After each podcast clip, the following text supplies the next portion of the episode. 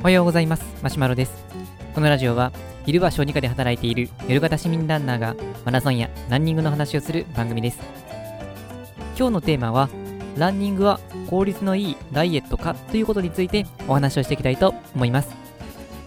よく、あのまあ、ネットの検索でダイエットと検索すると、まあ、いろんな情報がありますけれども、まあ、その情報の中に効率的な、まあ、ダイエットというのが、まあ、取り上げられることが多いです。でその、まあ、効率的なダイエットというのもさらにまあ細かい分類はありますけれども、まあ、運動に関していくと、どの運動が効率的に痩せるのかっていうことについて話があったりもします。まあ、そうすると、結構そのダイエットっていう中の、あのー、運動のイメージでいくと、ランニングを思い浮かべる方が多いと思うんですけども、実際そのランニングは効率的なのかっていうことについて、まあ、これもいろんな意見がある中で、僕自身の意見をまお話しできたらなというふうには思います。でただここですね、最初にま注意なんですけども、まあ、効率的といったときに、少しこの、まあ、考え方の落とし穴があって、まあ、そもそも効率的といった場合には、他と比較してどうかなんですね。例えば、もしですけど、ダイエットの方法がマラソン、ランニングしかなかった場合、これも効率がいい、悪いの問題じゃなくて、そもそも走らなければならないっていう、そんな風になってきます。まあ、なので、何と比較して効率がいいのか悪いのかっていうことになりますので、まあ、その点をなんとなく頭に思い浮かべながら、まあ、聞いていただけたらなと思います。で、その中で、えっ、ー、と、ランニングは、ま、効率がいいのかどうかについての、ま、僕のま結論としては、えっ、ー、と、ランニングは、効率はそこまで良くないけれども、効果的であるというのが、まあ、僕の意見です。まあ、ちょっとこう、変な感じに聞こえるかもしれませんけども、まあ、順番にお話ししていきたいなと思います。で、えっ、ー、と、ランニングのま効率についてなんですけども、まあ、先ほどお話ししたように、何と比較して効率がいいのか悪いのかになってきます。もし他にももっと効果的なものがあるようだったら、まあ、そっちの方がいいという風になるんですけれども、まあ、そもそも同じレベルで比べてるのかっていう話にもなってきます。で、ダイエットを考える上で大事になってくるのが、食べる量と運動する量の、ま、割合になってきます。つまり食べる量と運動する量のこの割合を考えたときに、食べる量の方が大きければ、もちろん体重は増えますし、運動の量が少なければ体重は増えます。これもひっくり返すと、食べる量が少なくなれば痩せていきますし、食べる量よりも運動する量の方が多くなれば痩せていきます。これが一番の基本になるので、この上で考えていきます。そうすると、一番最初に比較するべきは、まあ、食べることと運動することとどっちが効率がいいのかになります。まあ、究極は両方は手をつける必要があるんですけれども、まあ、じゃあ順位付けをすればどちらの方がいいのかになってくるんですが、まあ、この答えとしては、やっぱり食事の方が効率は高いかなとは思います。まあ、以前のラジオでもお話したことがあったんですけども、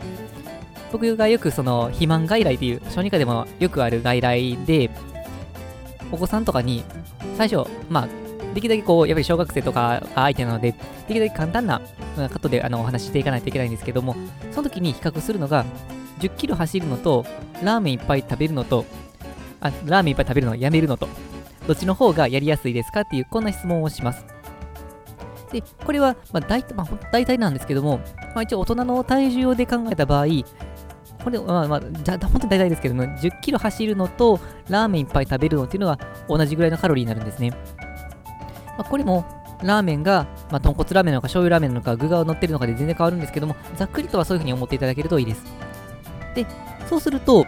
10キロ走るのとラーメン1杯我慢するの、これパッと考えたときに、多くの方は、やっぱりラーメンをやめる方が楽っていうふうに考えるんですね。で、まあ、走り投げるかどうかでも変わるとは思うんですけれども、食事だったら、まあ、その時だけ我慢すればなんとかなったりもしますので、やっぱり食事の方があのウェイトが大きいんです。となると、もう食べる量を減らした上でさらに運動すると、もう効果が抜群に良くなるんですが、パッとやりやすいのはやっぱり食事かなと。さっきの、まあ、例でいくと10キロ走れば、まあ、ラーメンいっぱい食べてもいいって話になるんですけども、じゃ10キロを毎日走り続けることができるかというと、これ結構難しいと思いますので、であれば、まあ、ラーメン1杯までいかないにしても、食事量を、まあ、減らしていくっていうことを毎日続けていくことの方が、はるかにやりやすいかなと思います。なので、まあ、食事と運動を比較した場合であれば、食事の方が効果が高いので、食事とランニングという比較であれば、食事の、まあ、あの調整の方がはるかに効率的ですよということは言えます。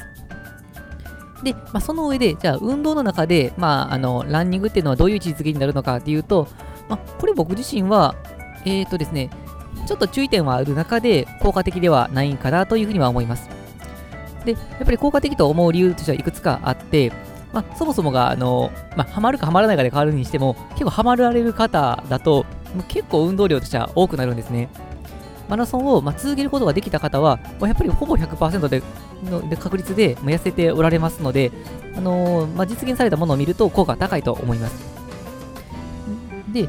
えーと、マラソン、ランニングをすると、効果として分かっていることとしては、えーと、食べ物の種類が変わってくるんです。これはあの研究で分かっているもので、今まで例えば、まあ、ジャンクフードばかり食べてた、そんなような人だったりしても、えー、ある一定期間運動を続けていくと、だんだんだんだん食事の好みが変わってきて、いわゆるこう健康的と呼ばれていくものに変わっていきます。そうすると、まあ、単純に、まあ、カロリーという点でも抑えられますし、栄養バランスという点でも整えられていきますので、この点も面白いところですね。まあ、因果関係というところまでははっきり分かってはないんですが、おそらく運動することによって、まあ、よりこの健康的になりたいという、そういう気持ちが高まって、自分のこの選ぶ食べ物っていうのが変わってくるんじゃないかなというふうに思います。で、えーと、あとはです、ね、食べる、まあ、量なんですけど、まあ、この食べる量は、ある程度やってると逆に気にしなくなっていっていいのかなというふうに思っています。まあ、ランニングの量によって変わってはくるものの、えーと、結構、まあ、いわゆるランナーさんと呼ばれているような方々のレベルになってくると、まあ、僕から見るとそもそも食べる量はまだ少ないんじゃないかなって思っている方も結構おられたりもします。で、僕だと、あの普通に計算して、まあ、僕の体重でですけど、